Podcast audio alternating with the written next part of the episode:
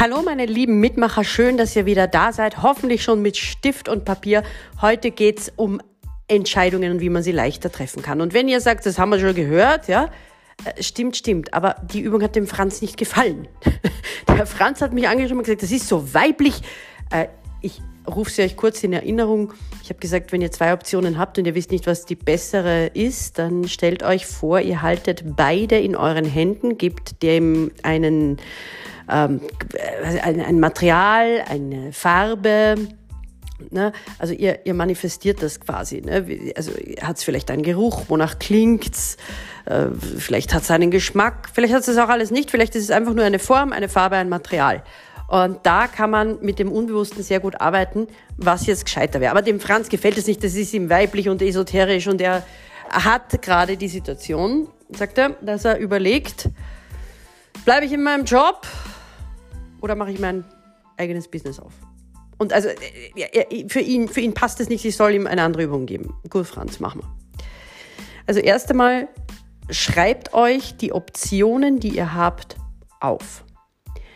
Äh, zwei Optionen sind nicht genug. Es ist, probiert euch wirklich anzustrengen, ob es eine dritte, vielleicht eine vierte gibt. Ja? Gut, du kannst im Job bleiben, und schauen, dass du da befördert wirst oder dass er dir mehr Spaß macht. Du kannst ein eigenes Business aufmachen und kündigen. Du kannst aber auch vielleicht äh, auf Teilzeit gehen und zeitgleich ein eigenes Business aufbauen oder nicht auf Teilzeit gehen und zeitgleich ein eigenes Business aufbauen. Ja, also ich will einfach, lieber Franz und auch alle anderen, dass ihr aus der Box rausdenkt. Weil zwei Optionen sind ja ein Dilemma, nicht? Wenn beide schmerzhaft sind, ist nicht gut. Wenn man aber eine dritte und vierte Option dazu hat oder mehr, dann äh, verwirft man wahrscheinlich auch die eine oder andere wieder, aber man fühlt sich gleich ein bisschen freier und ist man auch. Also gut, jetzt wissen wir unsere Optionen. Dann schreiben wir uns ganz genau auf, bitte. Also überhaupt, ich hoffe, ihr habt äh, wie immer hier in diesem Podcast ein, ein klares Ziel. Ja? Die Frage ist, welche Option bringt mich meinen Lebenszielen näher? Um das geht's hier. Ja? So, dann schreiben wir uns bitte die Vorteile und die Nachteile von jeder Option ganz genau auf. Und wir wägen die ab.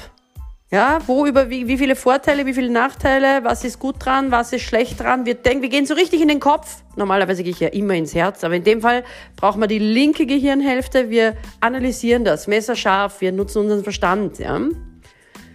Wenn wir dann immer noch keine Entscheidung treffen haben können, na, manchmal ist sie damit schon getroffen, aber manchmal nicht, dann schauen wir uns einfach die Nachteile noch einmal genauer an.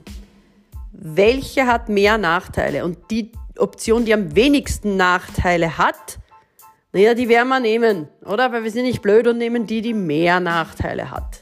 So, und wenn wir jetzt bei der Option sind, die weniger Nachteile hat, wie gesagt, immer wieder auch nachdenken, hey, wie kann ich die Vorteile noch besser nutzen und die Nachteile vielleicht eliminieren? Ja, vielleicht könnt ihr ja was proaktiv tun, dass das besser wird. Immer, immer, immer in der Eigenverantwortung bleiben und in die eigene Handlung gehen.